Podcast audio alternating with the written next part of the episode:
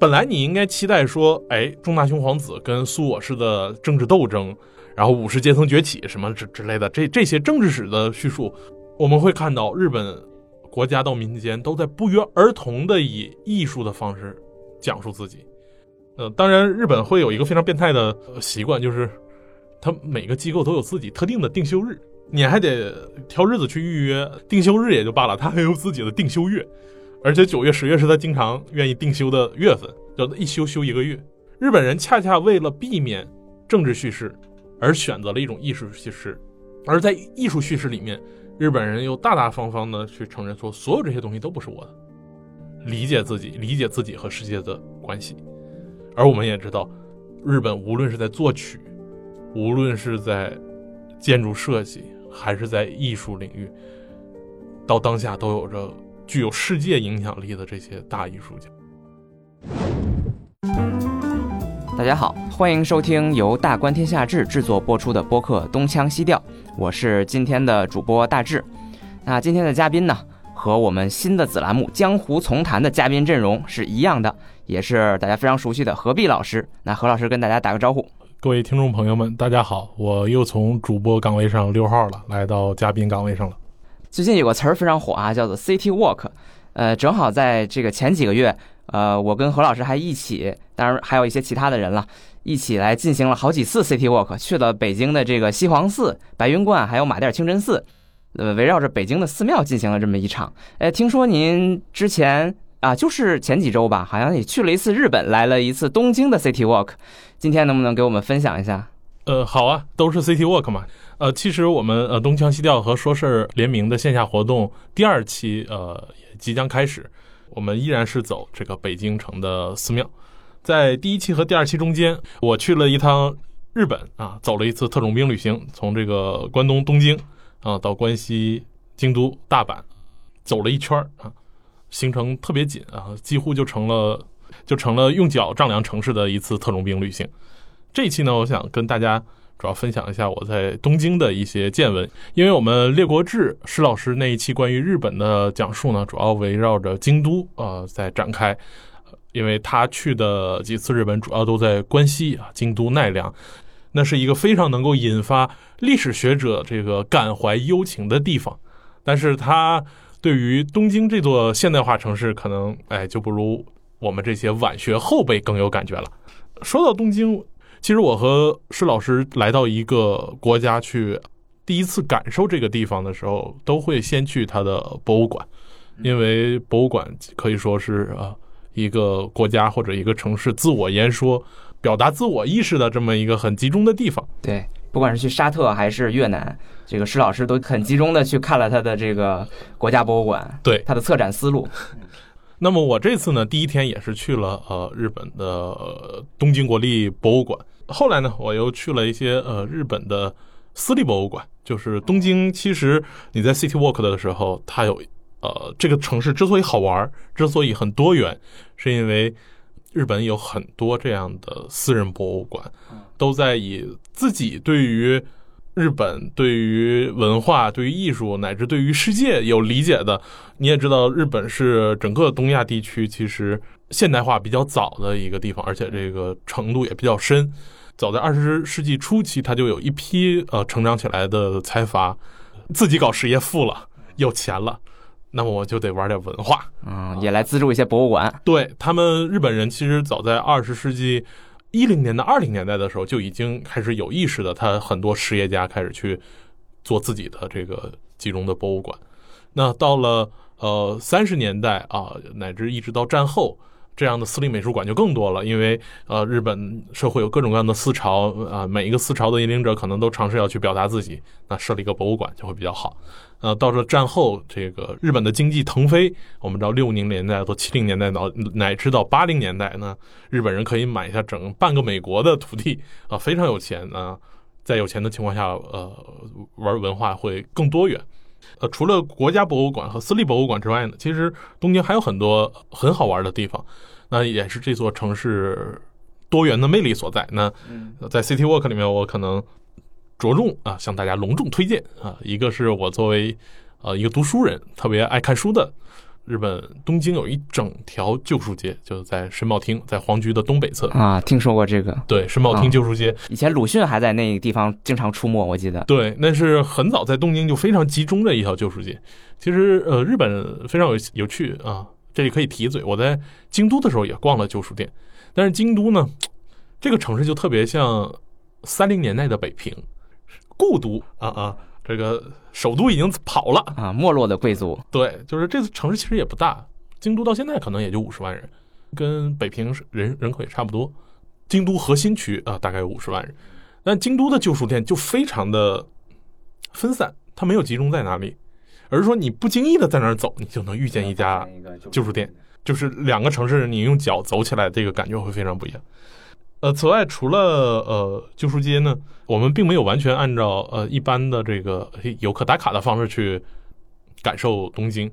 这个我作为第一次来到东京的呃这个浅草寺的雷门啊啊那个大灯笼得得得照一下啊，驻地的市场得吃顿海鲜饭啊，这这些该做该打的卡要打，呃该打的卡要打，但有些卡没打，比如东京迪士尼啊，呃湾区啊。但是如果放在十年前，东京迪士尼是必打卡的，那现在是国内也可以了。对。好在我我住的地方离日本桥不远，就是我半夜出来溜达就能在日本桥上去照在桥上的那个青铜麒麟，啊，就就也都还比较近。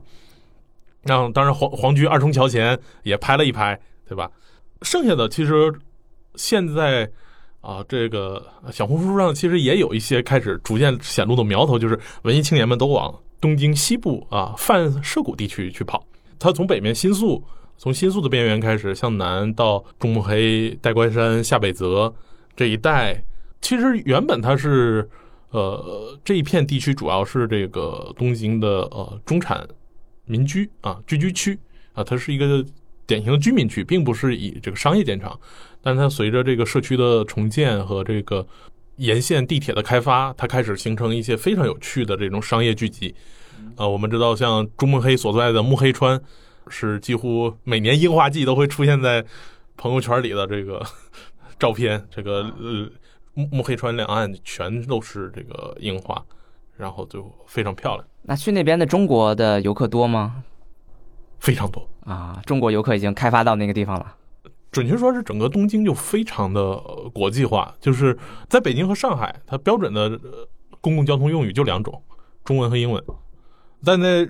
日本的话。呃，在东京，它的语言就是四种，呃，日语、英语、韩语和汉语。哦，对，它它是汉语是简体中文吗？对，简体中文。简体中文。呃，繁体中文和日语本来就很接近。呃，但是很多呃，像这个购票机和精算机上，它会给你提供简体中文和繁体中文两种。所以呃，基本在那儿遇见的呃。台湾人、香港人、大陆人，你一眼就能看出来是哪儿来的。总之，人特别多。先聊聊博物馆吧。对，先先说第一天啊，第一天这个，第一天我先去了皇居啊和国会议事堂，这个这就有点像想在新闻上经常出现的。呃，对，这就有点像来北京去趟这个天安门和人民大会堂去打个卡一样。呃，这两个地方给我的感觉就是政治核心区就。非常的空旷啊，有大广场啊。东京的尺寸很小，所以皇居和国会议事堂他们俩挨得很近嘛。那一片地区呢，绝对尺寸上来说要比北京小，但是因为相对尺寸来说，东京其他的那个建筑和街道的密集程度和尺寸都不大，就显得那儿特别宽阔、特别空旷，以至于我早上我们出来买忘了买水，然后就想在周围找。本来七幺幺在整个东京都非常密集的，但是在皇居和国会议事堂附近你就找不着，让我感受到了东亚首都这个 结构一致性。然后就接着就去了这个东京国立。去东京国立，呃，我本来期待是说，哎，想了解一下日本人怎么讲自己的历史啊。这是一个既然都是东京国立博物馆了，那应该会有很多这个日本历史的和它。呃，文化里面最经典的、最重要的文物的展现，就类似于我们的国博，那肯定是要从呃上古的考古一直讲到这个对呀，一九四九年的对啊，从北京猿人一直到这个复兴之路，你中间你像那么多青铜器啊什么的，国博也从全国各地调了那么多好东西。但是哎，去了东京国立，就一下子空间就不一样。东京国立的院子它一共有四个馆，它不是一座大的建筑，它其实是呃不同时期建的呃四四个馆。那在这个四个馆里头呢，正中间的是它的本馆。其实日本有国立博物馆是很早的事情，但是，一九二三年关东大地震把整个东京给平了一次，平了以后，它有一个复兴复兴本馆啊，就是意思就重建的本馆，那个就是一个很典型的，不能叫中西合璧的，河阳合璧的。特别典型就是大屋顶建筑，然后底下是个水泥混凝土的这个现代建筑，上面顶个大屋顶。反正东方想搞现代建筑都是那个样子。然后它旁边有一个比较晚近的，呃，建起来的是东洋馆，然后这边是个表庆馆，是一个呃有各种礼品。它表庆馆是一个呃纯粹西洋的建筑。然后在整个园区的西南角上有一个很小但很静谧、很很平静的馆，叫法隆寺馆。假如大家熟悉。呃，法隆寺的话，就就会知道它是飞鸟时期啊，日本，呃，最早由这个中大兄皇子开启的这个大化革新之后，日本最早的呃开始向唐朝学习建立起来的这个寺庙，呃，是在位于奈良的这个法隆寺。大家去奈良都会知道正仓院东大寺的正仓院，但是法法隆寺是要比这个正仓院更早的。积累的那一系列的文物，但很不幸，后来法隆寺发生了一次大火啊，把它法隆寺也是有金阁的，都给烧了。但是它有很多这个文物就拿到了东京啊，在国立博物馆这里面做了一个单独的馆。然后我主要逛的是本馆，因为本馆是讲述它的历史的。结果拿了导览册一看，哎，没有任何历史的东西，它也是个时间性的。学究一点说，本馆的展览。策展思路它也是时间性的，但它不是历史性的。哦，对，它不是呃历史、政治史或者传统的军事史，或者说政治变革史，而是一个其他的什么史。对，或者说就是他也在用时间的线索给大家展示一样东西，但他展示的不是日本的历史，而是日本的艺术。用时间的顺序把艺术品给看起来了。哦，我们都知道日本人讲述历史啊，是要从弥生时代、绳文时代啊、古坟时代。啊，这是都是很很早的，呃，其实也没什么文字记载的，呃，一直到了这个中大兄皇子大化革新之后，呃，进入到飞鸟时代啊，我们知道有这个平呃平城京，然后长冈京，平安京啊，一直就是现在的京都奈良，就是大和国的那一块，有了这段呃历史之后，日本的各种像佛教啊、茶道啊、服饰啊啊这些东西才都开始有这个比较成规模、成体系。所以，他那个国立博物馆进去就是，大概第一件展示很小，只有几个柜子是讲这个绳文时代、弥生时代它的一些陶器，嗯，然后就结束了。接着快速进入到了飞鸟时代，就讲他们怎么跟唐朝学东西，然后从唐朝拿来了，呃，学来了很重要的佛教。那佛教最重要的是什么？佛教造像。这就是艺术的讲述。本来你应该期待说，哎，中大兄皇子跟苏我氏的政治斗争，然后这一期的大化革新，他建立起的律令制国家制度，然后他怎么把土地收为国有化，但是贵族依然并没有毁灭，然后又开始逐渐侵蚀国家的呃政权，嗯，建立起自己的这种大庄园，然后又重新再封建化。然后武士阶层崛起什么之之类的，这这些政治史的叙述，我们学日本史啊，这些都会大家都比较熟，但是这里头没有，你看不到，你看到的是日本最早是怎么从唐朝学到的佛像塑造技术，又怎么从朝鲜半岛啊，从新罗啊，从百济学到了造像技术，然后在日本这里汇聚成了具有飞鸟特色的造像技术，他反而强调这些东西都是外来的。对，呃，但是经过了他自己的一个再造，可以说融合，融合。啊，吸收。但是你在这里面你是看不到历史历史的，你不知道这是时期天皇是谁，谁在主政。这是我们中国人可能会逛博物馆最关心他想展览的东西。然后接下来飞飞鸟时代，然后一呃紧接着是这个呃平安时代，就是京都啊，依然是告诉大家，京都这个艺术品就更丰富了，开始有比如屏风。开始有瓷器，会告诉你什么样的瓷器是从唐朝引进的，什么样瓷器是从半岛引进的。哦，我们会看到这个就是中古时期的日本和大陆和半岛都是有非常紧密的，它不是单一的一条说只从大陆这边引进，这半岛对它的影响也非常大。然后接下来就会有屏风，有绘画，因为我们知道日本最经典的这个艺术表现是这种以金地为底，然后去绘画它的屏风。因为日本直到现在，它的居住空间依然是一种很强的席地而坐的，当然现代的除外，它传统的依然是席地而坐，然后有小屏风在它背后放着，就是接纳了这些文化之后，形成了它的传统。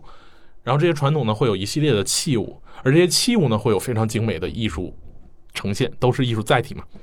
然后有屏风，然后接下来等平安时代没落之后，呃，开始开启了武武士的时代，是一系列的幕府。啊，我们知道，从镰仓幕府、室町幕府、南北朝这个战国，再到江户，整个近千年的时间，那武士是什么呢？盔甲、武士刀，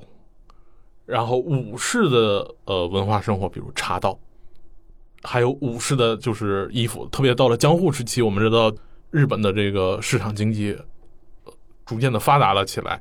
那它开始产生了市民生活，有这个浮世绘。啊，描述市民喜欢张贴的画以及描述市民的画，浮世绘，然后市民或者艺妓穿的衣服啊，非常精美的这个刺绣的和服啊。当然，这种精美呢，看你怎么比 啊。你要跟中国的这个哦江南织造的做的这个皇室的这种大型的锦缎比的话，肯定比不上。但是呢，它会别有一番风味。而且，所有这些讲述中，策展都毫不隐晦的说。比如这个镰仓幕府时期是怎么从中国的宋朝学习茶道的同时引入了一系列的器具？因为我们知道，就是在整个幕府时期，随着茶道的流行，它的也有一系列的，比如茶碗啊，比如张贴的这个挂画挂书，然后它还有花叉，就是花器，它在画底下一定要有个花器，然后这个花器也也是个瓷器，然后煮水的瓮啊，风炉。存水的那个呃水壶，然后还有就是茶碗，这些东西日本在当时都以能够拿到宋朝的瓷器为上，而且都会被当时的呃武士大名，还有就是各种封建各级封建领主，一直到将军，都被视为珍宝国宝，他们毫不避讳这个。紧接着到了幕末啊，明治维新，你本以为能看到激动人心的。黑船，黑船事件是吧？这个我们知道，新选组大战攘夷志士啊，看过《银魂》的都知道这个，呃，这里面会有很多很多的这个故事。哎，没有，他紧接着就开始讲日本是怎么开始尝试吸收外来艺术的。哦，又讲到这个艺术上去了。接着我们就能看到日本开始学习油画，日本开始呃，那第很后面的馆呃展厅了，学习油画，学习当代雕塑。大概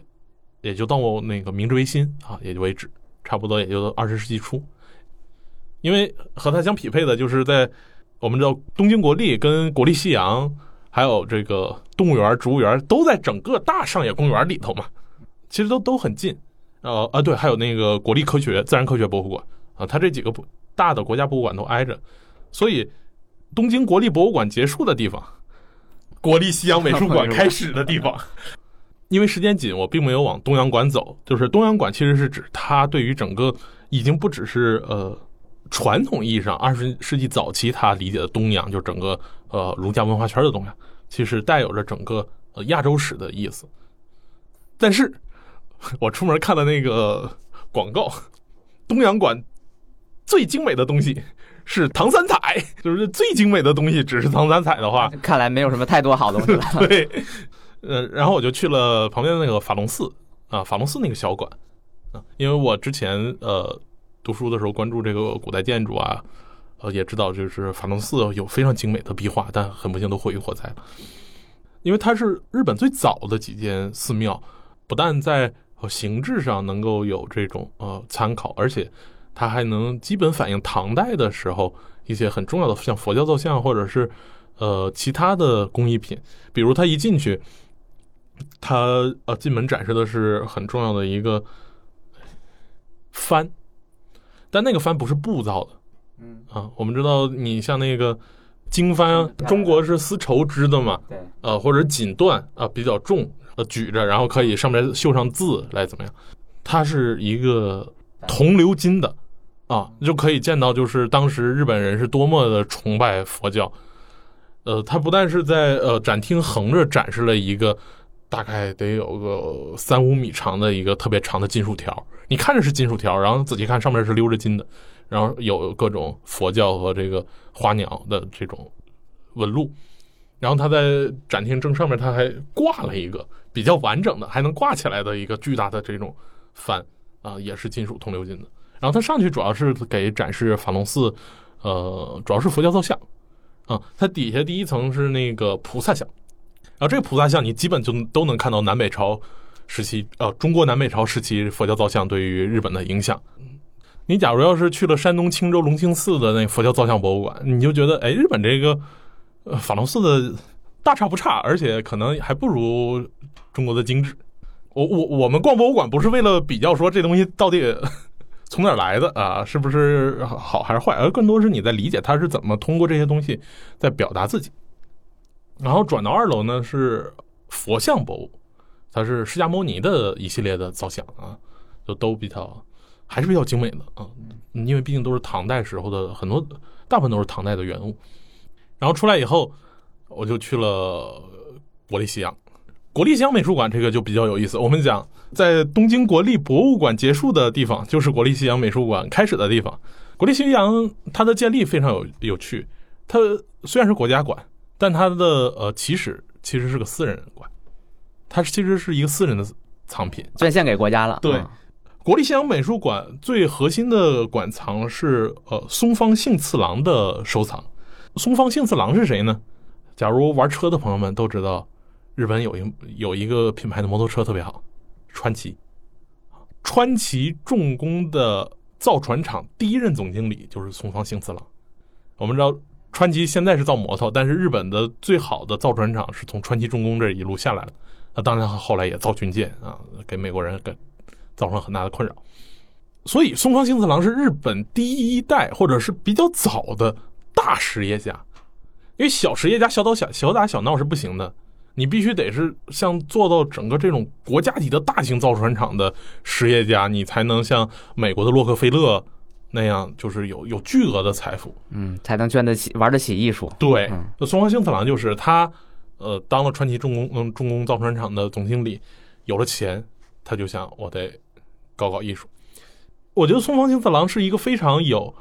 代表性的日本明治维新后期的那样一个具有世界眼光的商业精英，或者是政商精英吧。啊，之所以这样讲，是因为，呃，他并不是漫无目的的去胡乱收藏什么跟风流的收藏啊，不是的，他是非常有意识、有目的的，从中世纪开始一直收藏到二十世纪初，他要尝试把整个。西方的美术发展的流派、流脉、历史，成系统、成建制的介绍到日本来。他有一些呃，意大利从意大利买的那个壁刊画，或者是那个圣刊画，就是意大利的小教堂里头经常有那种木质的鎏金的呃小类似中国的佛龛，其实他们叫圣龛。一打开呢，中间是以这个圣经故事或者圣经画为主题。两边会有这个供养人，或者是当时世俗的一些描绘，但主题呢都是说两边这些小人物，当时的人是怎么这个应付基督啊这样一个宗教主题的。他从这个时期就开始收，到呃我们知道文艺复兴的意大利画，以及呃当时北欧荷兰的这个荷兰画派的东西他也收。然后十九世纪呢，主要是这个呃比较正统的这个肖像画啊，二十世纪呢。是这个印象派，再到毕加索。当然呢，我不得不说，就是这跟东京国立博物馆一样，就是我们知道，在二世纪早期的时候，欧洲的古典艺术一在当时的艺术市场上已经是文物级别的东西了，已经比较贵了。日本人没办法去买到最好的，因为那个太贵了啊。所以他只能尽量的把具有代表性的东西收过来，但是呢，那个代表性东西并不一定是那个流流脉里头最好的，就只能说就是东西都有，但不是精品。但是当时，哎，与他同时期的有一些东西还比较便宜，是什么呢？就是印象派和毕加索，最新的 啊，对，最新的哦，他的目光很敏锐，他就很快就收了。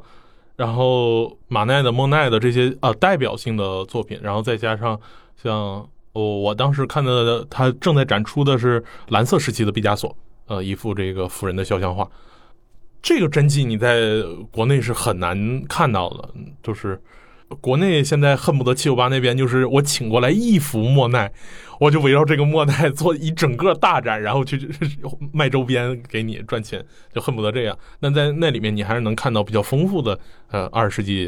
呃十九世纪后期到二十世纪早期的作品。整个两个馆你走下来以后，你又发现，哎。日本在讲述自己艺术的历史的时候，所有的东西都是外来的，几乎没有自己的东西。你要非得说的话，那个绳文时代的那个陶瓶啊，那属于自己的，但也没多少。你刚才说几页就过去了，对呀。你讲日本古代的艺术品，不是从大陆来的，就是从半岛来的。然后你讲当代的时候，都是西洋来的，要不然就是日本人学西洋的。这个就。然后另外呢，就是走完了一圈，你发现，你要说没历史吧，你发现所有的布展都是以时间线索为展开的。但你要说有历史呢，就它非常模糊。啊，后来我都想明白了，就是你一个国家博物馆要是以历史的方式，以那种我们熟悉的历史方式讲述呢，那必然要涉及到日本的这个政治，而日本的政治里面，你必然要涉及到万世一系的天皇，啊，这是你无法避免的。啊，尽管在呃幕府时代之后呢，它整个的天皇处于一个架空的状态，但是它依然没有断绝。而且明治维新之后，大政奉还，天皇实际掌握着最后的政治决定权。所以，你想把日本两千多年万世一系的这个历史给整呈现出来以后，你最终无可避免的要汇聚到二战的战争责任上啊，因为我们知道。即使讲他武家政权覆灭啊，这个明治维新啊，向向现代国家转变；即使讲他的这个呃大正民主啊，之前说你中学时代也去过他的宪政博物馆啊，宪政宪法博物馆离那个国会议事堂很近，嗯，但实际上我们知道，他并没有起到对日本的这个军部的扩张起到很明显的限制作用啊，最终还是不可避免走向军国主义扩张的这个道路。你要这么讲的日本历史的话，大家你最后账都得算到，都得算到天皇上。哎，但这又是我们知道二战之后日本政治重建一个最基础的底线，就是他没有废除天皇制，但是呢，他把天皇的所有东西都给剥夺了，然后麦克阿瑟重新给他设计了一套民主。所以这个时候你就能理解日本人在战后建立起来的这样一个国家博物馆所讲述的日本的国家叙事，你会发现。他把整个日本给隐藏掉了，他没有自我，嗯，他没有没有强烈的自我意识要表达，他有强烈的自我意识，但是他绝不以政治的方式去表达出来，没有一个叫政治性的日本国的东西，你看到的是什么？你看到的是整个日本所代表的东方艺术，我，这个特别绝，核心是说日本人明摆着就告诉你说，我国家是以一种艺术的方式来表达自己的。嗯，一种审美的方式，这个东那我们国家就没有政治性，这跟他的和平宪法是相呼应的。他和平宪法是我国家放弃了主动交战权，而我们知道，在政治学的基本定义里面，国家主权的核心定义是我要为自己而战，这是有国家正当性的。而日本放弃了这种政治正当性的时候，他怎么去表达自己？他就用艺术来表达。哎，但是这个艺术的内容又特别有意思，他并没有以一个极强的主体性告诉大家什么是日本艺术。而是告诉你说，我们日本的艺术来自于外面大陆，来自于半岛，来自于西方，没有一个看起来是日本自己原创的。但是那些艺术品往那一摆，你就发现全都是日本的东西，因为只有日本人才会以这种方式把这些东西结合在一起。这个东西离开了日本，你给它放到中国，它就不。它也它也不像中国的，它也不像中国的。你把它放到朝鲜半岛，朝鲜人也不会那么用它。这就是日本人非常厉害的地方。然后同样是现代的东西，现代依然是你他收了这么多，你明显看到说西方的美术馆并不会以这种方式去呈现他们的美术史。假如我们去欧洲逛个久的话，你会发现，哎，意大利的博物馆你只有把整个欧洲的所有美术馆、博物馆逛了一遍，你才会像东方人这样去系统的梳理一个所谓欧洲流脉。因为其实你在意大利的话，去乌菲兹，那就是美第奇家的最好的东西。你去梵高的博物馆，那一屋子全只有梵高啊。你去卢浮宫，卢浮宫那是个是人类历史，那不是个法国历史。他要把整个从古埃及到一直到当下的所有东西都给展示出来。对，大英博物馆也一样。但是只有你只有当一个异文呃与与与欧美文明相对立的或者相不同的异文明的东西，在尝试理解西方的时候，才会以一种东方特有的历史的方式，去以系统的方式去那么梳理西方艺术。哎，所以这个他的他者是整个西方，对，可以这么理解，然后不是具体的某个国家。对，然后东方人又特殊的以愿意以历史的方式去理解异文明，他才会以一种系统的西方美术史的方式去展现西方艺术。哦，这一点就是逛完了以后，你就突然明白，哎，日本战后他的整个民族意识或者他自我表达就会有非常不一样的状态。但是，呃，这次很遗憾，因为时间很短，没有去另外一个，就是日本新建了一个新的博物馆，叫国立民俗与历史博物馆。而这个民俗和历史结合起来。对，而这个博物馆里面就有我们非常熟悉的飞鸟时代、平安时代、关白摄政时代啊，然后接着就是大明们、将军们的故事。啊对幕府时代他们怎么打仗的啊之类的，都是这些。但是这个历史博物馆 反而叫民俗博物馆。是 叫民俗民俗与历历史博物馆啊，他又尝试又要尝试说，呃想要讲政治，但是呢又要把它弱化为就是一个社会层面的。社会层面的东西。对他要在讲历历史的同时，要把日本，呃，这个带有某种本质性和本源性的尝试要告诉大家，我们日本人民俗，因为民俗学或者民俗这个东西是一个带有主体性的东西。我们日本人是怎么生活的？我们日本的底层人是怎么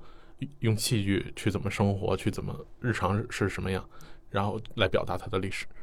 所以，我下次要是还有机会的话，我要去千叶去看一看这个博物馆，这个就会跟东京国立博物馆有一个对仗，这个就非常有意思。对，就像我原来施展老师他讲历史博物馆的时候，有一句话很有意思啊，就是你看一个人讲什么，既要看他说什么，也要看他不说什么。相当于日本不从他的历史博物馆不说什么，我们也能够看到这个民族他现在的整个的发展和他的自我意识、他的国家叙事、他的他的拧巴的地方在哪儿。呃，那说完那个历史博物馆，咱们来还说点轻松的。除了这个博物馆，有没有去一些轻松点的地方？你刚才说到这个书店街，你去逛了旧书街，呃，也有轻松一点的地方，呃，还是博物馆。呃，我觉得东京的多元化就是它当然是一个国家的首都啊、它要需要有这种特别庄重的地方，呃，但是东京很多元，呃，这也是我觉得日本作为东亚早发国家一个特别难得的地方，就是它把这种多元性给保留了下来啊。这种多多元是说东京特别好逛，它是你想泛东京二十三东京二十三区再加周边的卫星城两千大几百万的人，其实跟整个北京湾或者是整个大上海地区人口是差不多的，但是它那个街道都特别密，又特别小。而我在日本街头印象最深的，它是它的 K car 汽车，就日本会专门对一种汽车有一个规定，它的排量不能高于多少，然后它尺寸不能大于多少啊，就特别 mini。啊，这个时候你就发现，我们最近总说啊，特别自豪说，哎，我们五菱 mini EV 啊，这个造了我们中国人想用的电动车小车，那真的是见的少，就是日本的这种汽车工业的领先程度。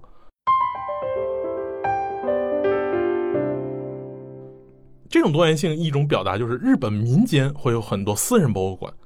这种私人博物馆就有点像我们逛欧洲的那些美术馆或者博物馆一样，它并不是以历史的方式再去系统的讲述什么，去表达什么，而是大家专注于一个东西去去看。你只有把这些东西都逛了，你大概才能知道，哎，日本人在想什么。那这里面我们逛的，比如呃，第一家我们逛了这个草间弥生美术馆。草间弥生是现在日本当代艺术家，可以说是具有全球影响力，而且具有全球艺术品市场影响力的人。啊，嗯，草间是二九年生人，现在还活着呢，他已经九十三了啊，九十三、九十四了。草间奶奶特别特别能火。然后，然后他的艺术品是以我们特别熟悉的点点点点点点点点密集恐惧症的点点和大南瓜。然后草间之所以比较重要，是因为它某种意义上代表了整个日本战后艺术家的成长轨迹，以及日本和世界之间的关系的一个缩影。哦，就是草间自己呢是，嗯，二九年生人，你想那个时候还基本是昭和的前期，然后他接受了比较完整的美术教育，但是这个人比较特殊，就是他在十岁的时候就被诊断为有严重的性障碍，是有强烈的性恐惧心理。用句不太恰当话说，就是他在十岁的时候就被确诊有精神病了。战争之后，五十年代初期呢，他在日本国内开始就小有名气了，啊，做一些画。但很快呢，他就在五六年还是五七年就转战到美国去纽约。整个从五七年一直到七三年啊，再次回国，整个这十几年他都在美国。我们也知道，一九六零年代是美国的整个嬉皮士运动、反战运动、各种稀奇古怪的思思潮风起云涌的时代。草间弥生强烈的这个性恐惧障碍，反而帮助他找到了额外的创作灵感。草间弥生美术馆在在一楼还是在四楼？就是展示他早期作品，就是他在美国的作品的时候。你在现在人看来，你都不理解当代艺术的，都很难接受。他就是他在每个人裸体上去画点点，然后男男女女的裸体一起挤在一起、搂在一起、抱在一起，那是非常。一九六零年代的啊，这很六十年，很六零年代，非常六零年代。然后旁边就有一群纽约的，明显是这个高层达官显贵，就像现在的呃网红一样，你不去国贸饭店打个卡拍个大裤衩，你就不是高端人士一样，就是都端着香槟杯、酒杯，然后都参加他的巨大的艺术 party。他的这种创作呢，在当时的日本是显然无法接受的，日本还是比较保守的，然后就说啊，你这个以以以这种裸体的方式，这个非常的呃下流，这个丢了日本民族的脸啊！我们经常是吧？你会发现东方民族批判起这种艺术家来都一个调调。再后来呢，他一九七零年代因为自己严重的精神疾病，他就回国了。回国以后呢，他就立刻住进了精神病院。住院期间呢，他就写小说，写超现实主义小说和诗歌。那七零七三年一直到。八十年八零年代后期这一段时间，他没怎么创作，他一直在治病、休养啊，做文学创作，没有做艺术创作。哎，到了八七年的时候，就八十年代末，西方再次刮起了裸体主义艺术风潮，就是斯隆剧变前夕，对前夕，一再次刮起这个风潮啊！日本人发现我们的艺术家有啊，哎啊，就开始给草间做个展，很快。纽约就把他邀请过去，给给他做个展。你想，这都是草间奶奶，这都是二十年前玩剩下的。这个再次成为风潮之后，哎，又把他挖了出来。很快，九四年威尼斯双年展啊，他就去，这是很大的艺术界的展示。草间就进入了第二波的创作期，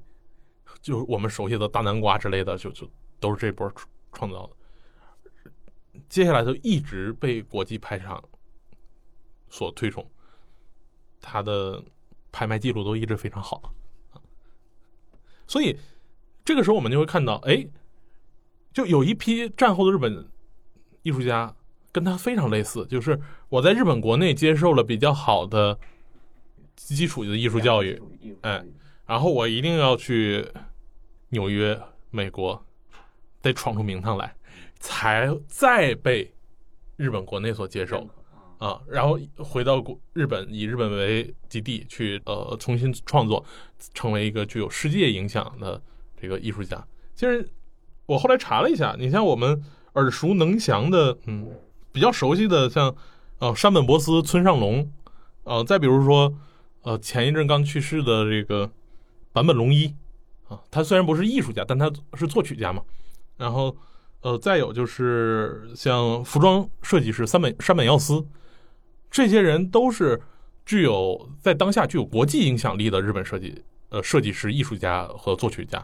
啊，都以非常独特的这种艺呃日本元素在在表达自己。但是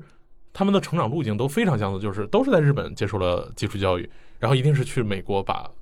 打开了，再回到日本。那有些人当然没回日本，比如坂本龙一，他后来其实长期是以纽约为自己的这个根据地，但是他也会回日本参加一些很重要的议题啊。坂本龙一那个纪录电影里面也有，所以我们大概就能看出来，草间弥生美术馆这样一个看起来是一个当代艺术或者是潮流潮人打卡地的地方，其实就能展现出来一个日本当代艺术的缩影。就某种意义上，国立西洋美术馆结束的地方。呃，就是就是草间弥生美术馆开始的地方 啊，基本就是这个样子。除了草间弥生美术馆呢，还有一个美术馆，呃，非常有趣，是这个叫山种美术馆。山种美术馆是呃日本特别著名的这个山种集团创始人山崎忠二搞的一个美术馆。哎，对，很中二。然后山崎中二其实跟呃刚才说说的那个松方加一郎有着类似的。一个心路历程，当然他是战后的他。是怎么样呢？就是日本艺术在二十世纪发展，其实整个东方后发国家都会面临这个问题，就是当西方文化进入到我们的生活，以及整个国家在不可逆的快速现代化过程中，它有一种本位性的焦虑。我我们自己本土的艺术怎么办？哎，日本的画家也有这样的焦虑。他们在一九二零年代，就是大量的西方现代派的艺术，还有古典油画，加上呃现代油画，带呃还有这种现代性艺术，其实是以一种挤压的方式一起来到日本以后，受到比较大冲击。那日本本土它其实也有着呃自己的艺术传统，比如水墨画，这个禅宗的这种禅宗画啊，日本的佛教这个也都比较发达。那他们就会焦虑怎么办？日本画何去何从？跟中国一样，就跟就开始有两种流派，一种流派坚持日本艺术的本源性啊，然后继续画水墨，一直画到新水墨；另一种就是像徐悲鸿一样，努力学习西方艺术中这个先进经验，嗯中修为体，西修为用啊，然后把把西方那个古典油画里面很重要的一些技法移到日本来。这是战前，战后呢，这种趋势会更加明显。嗯，因为日本的经济高速发达，这些东西都起来了。这些东西结合了以后，西洋的东西越来越重，日本的怎么办呢？这个山崎中二就特别有责任感，他觉得我要重拯救和文化啊，对，以和文化复兴为己任，对，重振日本艺术，所以他设设立了一个叫山种艺术大赏，就说白了就是山种艺术奖。大赏就是大奖嘛啊，大奖，对对，山种艺术奖啊，这个艺术奖每年就是每每回要奖励大概就一二三等，去奖励他认为比较理想的，要么是代表着日本艺术的，要么是代表着结合的啊，要么是比较现代的。呃，山中美术馆里面呃最重要的一个展厅，基本就是在展览历次历年从六十一九六零年代到现在的就是历年的山中。奖的获得者，你逛那个美术馆呢，就特别有逛中国美术馆的感觉啊。山中奖的特点就是绝对不前沿，一定要有艺术思想性，看着特别像这个徐悲鸿早期创作作品啊，全都是特别正的古典油画啊，怎么画画的好？嗯，他看起来就特别像一九八零年代陈丹青的创作，也都是首先是巨幅，画幅一定要大，不大是不能得大奖的。啊，大概三米乘两米是常见的。然后第二，一般是说风景或者是人物，要么是日本优美的风景，要么是典型的日本人物。它只有极少一部分，在一九八零年代的时候，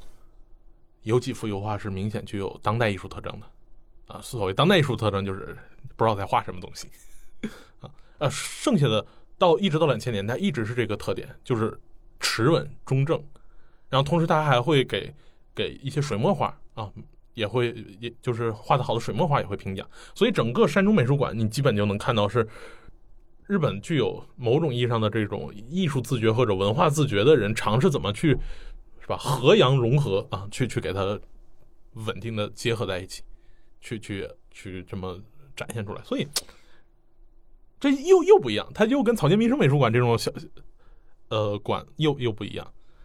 啊。第三个呢是。根津美术馆，啊，根津美术馆非常漂亮，它是也是一个著名实业家根津嘉一郎的旧宅邸改造的。然后那个新馆，它的整个新馆是著名设计师那个魏延武，啊，现在在中国也很火啊。这个嘉德刚办了魏延五的展啊，魏延五设计的一个新馆，呃，特别漂亮，同时还带一个大庭院。啊我们知道，日本的庭院艺术其实和中国的园林艺术，某种意义上可以说是东方园林两种不同的风格，各有各的特点。那个园小园子非常漂亮。根津加一郎就以收藏日古器具为主，主要是日本的茶器啊，日用器，就是讲究那种古拙古朴之美的，就是特别有日本美的特色的这种古代这一脉的东西。我去的时候，他正赶上有一个特展，这个特展是盔甲和武士刀的特展。我觉得这个特展要比东京国立的长设展要更漂亮一些，就是他他把一个更精美的就是日本古代的盔甲和他的刀具给展现了出来。而且我印象最深的是，日本艺术特别有一种螺丝壳里做道场的那种精致感。它一个一个刀根据不同的刀装，就是日本武士刀，它刀身打造出来，它是单独盛放的，它要放在一个桦木的很简白的木套子里、木刀鞘里面日常去保存。然后它还有刀装，这个刀装又分两种，一种是特别华丽的那种太刀装，你可以用皮，可以用木，然后用漆。然后它还有很多小的，比如刀坛，比如说小呃小柄，比如说髻，就是女人那扎头发的那个髻。然后再比如说这个刀鞘的顶头，它有一个金属装饰品。然后中国人一直呃一直说这个刀尾这这一块，它每一块都会成主题的。比如我这把太刀，我取名叫了什么啊？比如叫呃月下竹林，它就以月和竹子为主题。在你是刀上每一个装饰的地方，按照这个主题给你做不同的装饰。而我印象最深的就是，呃，有一个是以猿猴为主题的那个刀坛，就是刀的这个刀格，把手的这个护护柄，大概是巴掌大的一块金属板，刻了两只猕猴，哇，头发丝、毛丝都能看见，就特别的精致。还有一套刀装是我特别喜欢的动物青蛙，啊，就特别可爱。就是它那个小柄，就是是仅次于太刀的另一种日常刀装的上面，它会插一个，呃，在在那个刀带上面插一个这种就是小的装金属装饰的这种签子或者是木呃金属棍一样东西。它在上面就两只小青蛙，同样它在刀坛上也有这个荷叶和青蛙，就都是。都是相当精致，对，非常精致，都是刀刀装都是分开的，然后同时它还会以主题来去做整个装饰。这个时候你大概就能理解，就是为什么日本会有这这个意义上的工匠和职人的这种文化，呃，以及它当下就是日本成也小企业，败也小企业嘛，啊，六零年代经济腾飞是有大量的这种小企业家庭作坊去呃繁荣了整个它的工业。而现在他转身难，也是因为日本有大量的这种小企业，他没办法做特别大的这种工业规划，去实现就是整个经济的一起腾飞。所以你看这个，大概一下子就能跟很多东西去去连在一起。然后根津家一郎还收了很多就是石雕，他就放在自己的园子里面，那个园子就特别漂亮，就是又有苔藓，又有水塘，又有枫树。因为现在去稍微还有点早，但是有一点点初秋的味道，它有些枫树开始变红了，就非常漂亮。那这是根茎，然后最后一个我去的是那个日本民艺馆，民艺就是民间艺术。对，这个日本民艺馆呢，这个主创者呢叫柳宗悦。现在呢，日本有个特别著名的设计师品牌叫柳宗理，柳宗理的煎锅啊特别贵。然后柳宗理最著名的是设计一个一个东西叫蝴蝶凳，一个家装设计，是是日本当代工业设计大师啊。柳宗悦是他的父亲。柳宗悦自己呢是东京地大文科部哲学科毕业的，然后他学了东西哲学嘛，然后后来他就特别倾心佛学。然后学了佛学之后呢，他觉得什么能代表着日本人对于佛学的理解呢？他觉得不是日本人的寺庙和宗教，他觉得是日本人的。器具匠人精神，因为他认为日本的这种民用器啊，就是平民日常用器，既不奢华又不华贵，它不是为了做它去卖很多的钱或者有很重要的这种艺术表达目的的。匠人做它就是为了做完了能够去拿它来喝水，拿它来，就说白了就是最基层的粗糙的手工业，它就是用马克思的话说，就是是一个没有异化的状态，没有异化的劳动。我做了它，就是为了它跟我发生关系，我能用它来喝水，能用它来呃耕地，能用它来装饰我的房子。然后他觉得匠人在做这些东西的时候，他的发心是最为纯粹的，是最合乎禅学的那种禅宗的那种状态的。所以他觉得日本的民意啊，他发明了“民意”这个词。日本的民意或者是民间用器，最能代表日本佛学或者哲学的东西。他就立志我要发扬日本民意，还创立了民意杂志，然后建立起了那个日本民意馆啊，其实也是他就是他的旧宅啊，改到了一个小博物馆啊。这博物馆里面，现在我去的时候展出的一楼有一个小特展是面具，就从日本各地收集来的特别萌萌哒的老虎，就那个牙都是用竹签子弄的，然后那个狮子一看怎么看都特别像狗，啊，就特别糙，就总之一切东西都特别糙。然后二楼呢会有一些不一样的，比如有一些日本民间供的小佛像，啊，它雕的就很糙。然后还有从半岛传过来的这个呃瓷碗啊，从中国来的瓷碗啊，就你一看那个东西，中国的景德镇民窑出来的残次品，辨别真强。对，放咱这都得扔了打碎的。哦，他那都是拿过来要放在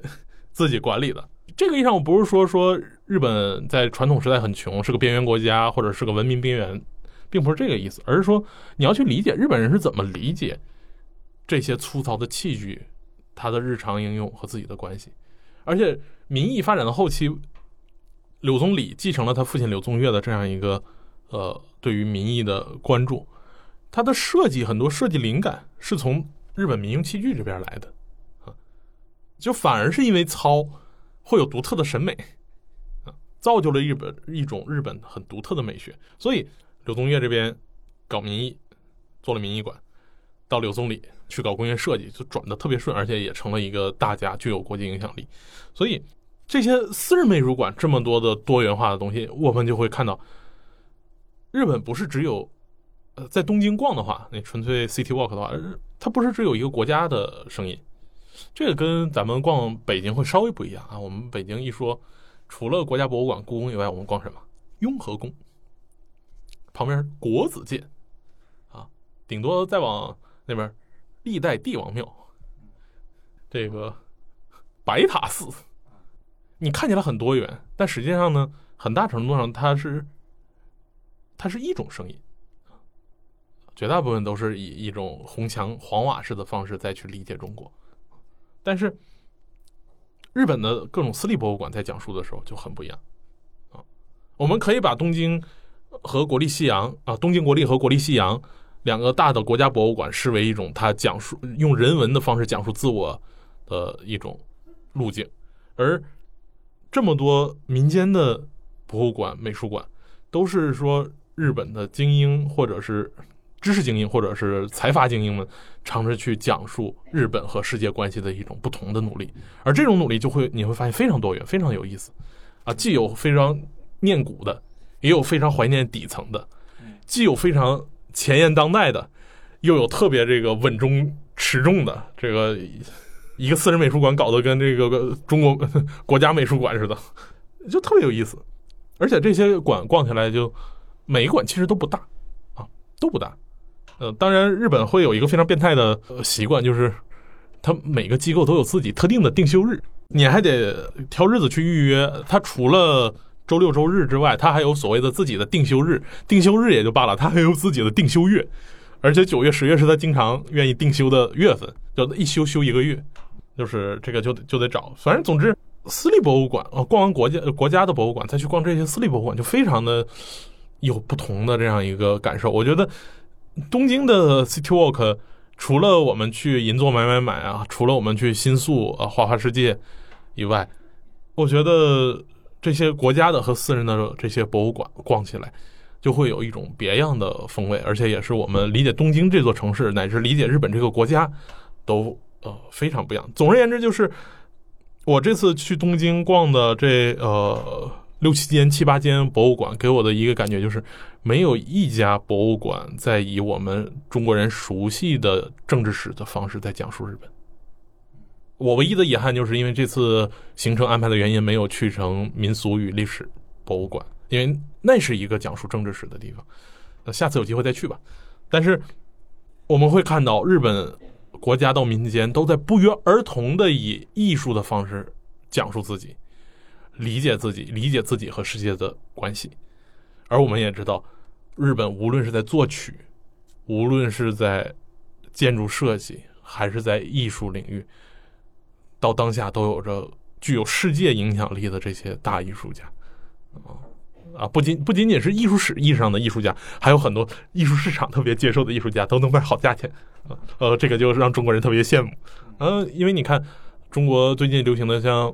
啊青山周平就在中国特别火，然后魏延武在中国也特别火，都接了 N 多的 case，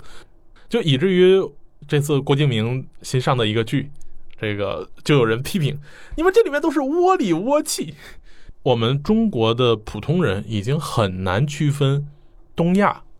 或者东方艺术、中国艺术、日本艺术这些概念之间的关系和这些呃实质的那些艺术风格之间是什么样的关系。就是我们说，我们一直都有各种各样的丰富的文化和艺术资源。但如何把它以一种更现代的方式去表达出来？中国做了很多探索，但目前来看的话，无论是在呃世界影响力上，还是在呃市场影响力上来说，都没有像日本那么成功的。所以这个意义上去东京逛了这些，我大概心里就会有一个印象，或者有一个小答案啊。大概可能日本人是这样去理解自己的。日本人恰恰为了避免政治叙事，而选择了一种艺术叙事，而在艺术叙事里面。日本人又大大方方的去承认说，所有这些东西都不是我的，但是所有这些东西汇聚到我这儿以后，就都是我的。就这个东西，只有日本人会以这种方式去呈现出来。啊，时间也差不多，我最后就举一个小例子：茶道。我后来去大阪城，呃，大阪城天守阁里面复原了一个丰臣秀吉的黄金茶室，啊，是一个完整的茶室。呃，在京都的博物馆也看到了一个茶室的复原。其实我们就会发现，说喝茶。啊，这是中国人发明的啊！但是中国人现在喝的是泡茶啊，这个东西很晚，在明朱元璋那个时代才中国人才开始有。那日本还在喝抹茶，日本人喝茶就特别讲配的，就是搭配。他一定告诉说，这个茶室是固定大小，只能有四叠半，就四个半榻榻米大小。这个茶室一定有一个半进去的龛，这个龛墙上。在每次茶会的时候，要根据茶会的主题挂一幅主人收藏的字画，可以是字，可以是画，篇幅都不大。跟这次主题相搭配，他要找一个相应的花器，啊，形状各异的花器，要搭配上相应的插花，这就是日本的插花艺术。它可以是花，可以是树枝。但一定是跟这个幅画所呼应的。你比如说，这画里面的画“昔我往矣，杨柳依依”，那它极有可能会插一枝柳树枝，然后用一个净瓶，可能就这么去搭配。这个风景风格塑造出来以后，OK，到了茶这边，风炉你要选择铁的还是选择陶的？选择什么形状的？茶壶烧烧水的，用风炉上烧水的那个一般是个铁壶，选择什么形状的？然后盛水的这个水勺和茶筅，这是竹器，是固定形制的。啊，盛水的那个水桶，陶瓷的会有各种各样的做法。然后，就像我们中国人养蝈蝈那蝈蝈笼子啊，你是北京人，蝈蝈笼子有各种各样的这个艺术东西在里面。还有清朝人吸鼻烟那个鼻烟壶，可以做的都非常精美。日本人做的相应的精美是什么？是那抹茶罐儿。呃，它那抹茶罐其实跟蝈蝈蝈笼子差不多大小。但有盖儿，有有罐儿，然后周围是用什么样的花色去去呃这个装饰？它是漆的还是瓷的，还是木雕的还是竹雕的，都有不同的说法。然后最后那个茶碗、茶盏，茶室的主人一定会有各式各样的茶碗收藏，然后会根据本次茶会的主题，我找一个相应的差不多的花纹。那这个花纹不一定是花纹，它可能就是我们知道釉的釉面的开片裂纹，可能是大是小或者什么样的釉啊，是是一个精致的还是一个更粗古朴的？他把所有这些东西搭配在一起，来形成一个主题茶茶会。在这个茶会上，主人会给你做茶道。你会发现，喝茶谁不喝？即使在放在古代，中国人唐宋之际做点茶的时候也这么玩，也这么喝茶，喝的也是抹茶，但是就不会像日本人这样以这种方式去做茶道。所以你会发现，这个茶室里面，这个瓶子、这幅这个书画、这个茶壶、这个茶碗，有可能全套都是从中国进口来的。都是从中国收集来的古物，但是它恰恰以一种日本人去理解世界的方式给组合在了一起，形成一个日本人才会有的茶道文化啊，这个就是它的，就日本人这种独特的主主体性所在。嗯，在传统时代，它跟大陆和半岛是这么样一个关系，在呃二十世纪之后，它和整个西方其实也是这样一个关系。我们经常讲，日本没有大的作曲艺术家，但他发明了卡拉 OK；日本没有大画家，但是他有漫画。他没有那么顶尖的东西，但是他所有都会有自己特别有特色的东西。我觉得这个是逛东京去逛这些呃大大小小博物馆就特别有趣的地方。所以，我觉得除了要去浅草寺、雷门打个卡，除了要去驻地市场吃海鲜饭以外，呃，到东京可以去逛这些景点。光这些博物博物馆、美术馆，就会有非常不一样的感受。这也是我觉得，啊，去东京某种意义上是一个，的确是一个很独特的艺术之旅的感觉。啊，好啊，谢谢何必老师的分享啊。呃，我觉得刚才何必老师讲逛东京啊，也有一个思路，就是发现它某种空间顺序，是吧？我们先从东京国立博物馆，出了东京国立博物馆就进西洋美术馆，出了西洋美术馆就进这个私立美术馆。包括刚才何何比老师也提到哈，呃，日本人的这个茶室，它的这个空间布局也是非常有讲究的。呃，那提到这个空间，最后我再来给大家打一个广告啊，我们这一次东腔西调联合说事儿的主题是空间，我们会着重带大家去解剖灵性空间中的空间究竟是怎么设计的。呃，那这周六我们会带大家来到我们说事儿第二季的第一站，也就是东岳庙。啊，那在接下来的行程中呢，我们还会去到雍和宫和五塔寺。大家在我们的播客的 show notes 里就可以看到相关的报名信息，期待与你在线下相见。好，我们今天的节目就到这里哈。呃，如果你也去过东京，也欢迎你在评论区和我们一起分享你游览东京的很多故事和分享。感谢何必老师哈。好，大家再见，非常期待继续能和大家分享我的旅行见闻。